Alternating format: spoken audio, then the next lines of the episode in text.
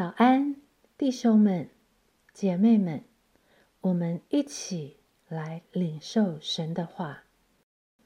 雅各书五章十到十一节，弟兄们，你们要把那先前奉主名说话的众先知，当作能受苦、能忍耐的榜样。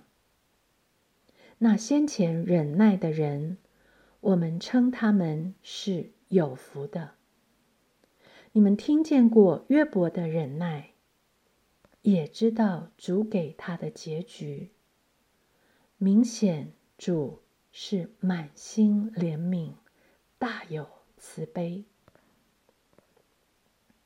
说到榜样，很容易让人有一种仿效他的行为，努力去追赶的压力。于是我们会不知不觉立志模仿众先知吃苦，学习众先知忍耐。究竟众先知的榜样是要我们立志去受苦，或是咬牙去忍耐，还是回到里面发自内心相信而活出忍耐的生命？如果我们仔细反复读这段经文和它的上下文，就会发现，其实经文要引导我们思想的，不只是表面的榜样效法，而是更隐藏的真理，是神更深的心意。首先，我们来看众先知是谁。圣经告诉我们，他们是奉主名说话的众先知。接下来，经文引导我们继续思想：为什么这些先知在苦难的试炼中站立得住？他们心中相信的是什么？奉主名说话的众先知，他们的主是谁？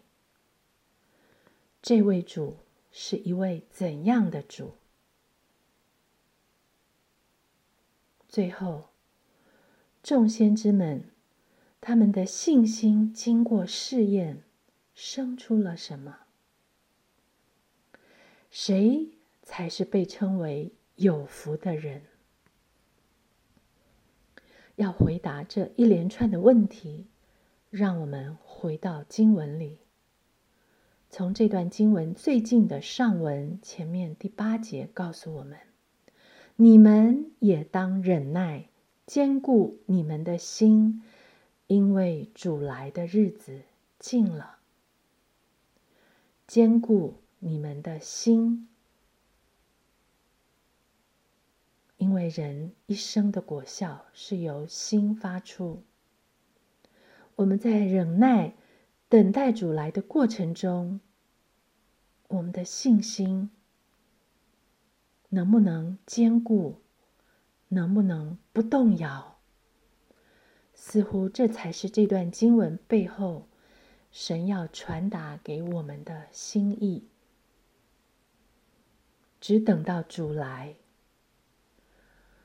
我们在苦难的面前，这段经文都可以提醒我们，它值得我们认真思想的是：到底是谁，是什么人在面对苦难？什么人的信心才会坚固？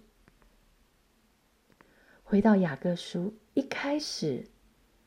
其实，这个书信的起头就告诉我们，《雅各书》一章第二到第四节：“我的弟兄们，你们落在百般试炼中，都要以为大喜乐，因为知道你们的信心经过试验，就生忍耐。但忍耐也当成功，使你们成全完备，毫无缺欠。”怎样才能让我们的信心坚固？怎样才能使我们的忍耐成功？你们听见过约伯的忍耐。让我们来看众先知中的约伯这个人，一个原本顺利发达的人，在一场撒旦提议的试探，也是神所允许的试炼中，约伯仿佛是被动。无辜的一颗棋子，瞬间落入了百般的试炼中。当他心爱的儿女、成群的牲畜、众多的仆人，一天之中全都失去，全是噩耗。他约伯这个人是怎么反应的？约伯记一章二十到二十二节告诉我们：约伯便起来，撕裂外袍，剃了头，伏在地上下拜，说：“我赤身出于母胎，也必赤身归回。赏赐的是耶和华，收取的也是耶和华。”耶和华的名是应当称颂的。在这一切的事上，约伯并不犯罪，也不以神为愚妄。这是一种什么样的反应？太令人惊叹了。与其我们问约伯是如何能这样忍耐，是怎么努力才做到这样的忍耐？不如问约伯是什么人？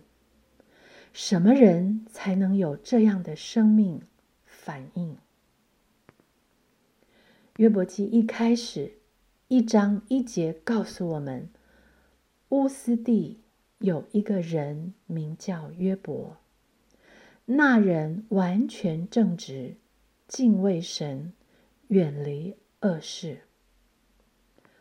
原来。这样不可思议的信心，这样成功的忍耐，是出自于这样一个人。因为约伯是敬畏神的人，他是心里完全正直的人，他是远离恶事的人，所以他在百般试炼中，在大患难中的反应，是伏在地上。下拜，还拜吗？当他全身上下从脚掌到头顶长了毒疮，他的妻子对他说：“你仍然持守你的纯正吗？你弃掉神，死了吧？”约伯却对他说：“你说话像鱼丸的妇人一样。”唉。难道我们从神手里得福，不也受祸吗？在这一切的事上，约伯并不以口犯罪；在这一切的事上，并不犯罪的约伯，却在前来安慰，但最后却责备了他的三个朋友面前，说了这么一句话：约伯记六章十一节。约伯说：“我有什么气力使我等候？我有什么结局使我忍耐？”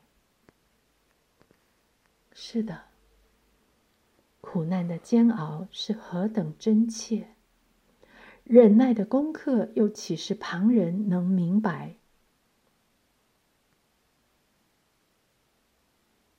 约伯的气力从哪里来？他的结局是什么？若不是明显主是满心怜悯、大有慈悲，约伯怎能回转在尘土和炉灰中懊悔？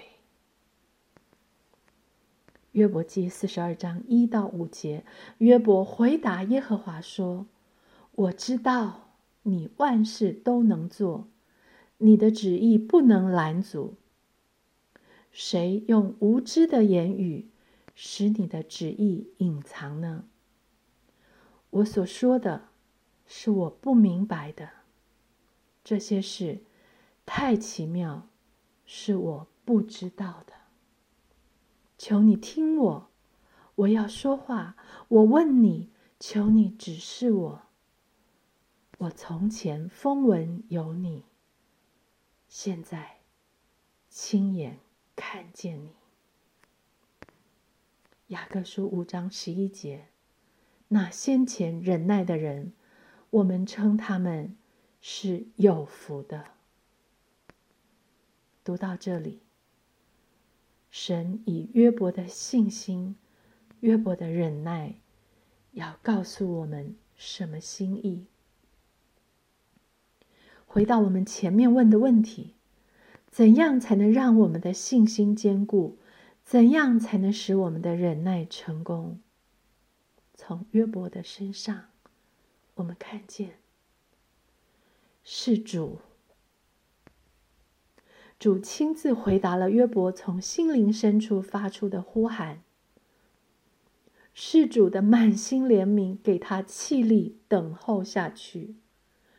是主的大有慈悲，以那看不见的结局，使他。能忍耐，不要忘了，是主。不要忘了，我是主的人。满心怜悯的主会兼顾我的信心到底。大有慈悲的主会保守我的忍耐成功。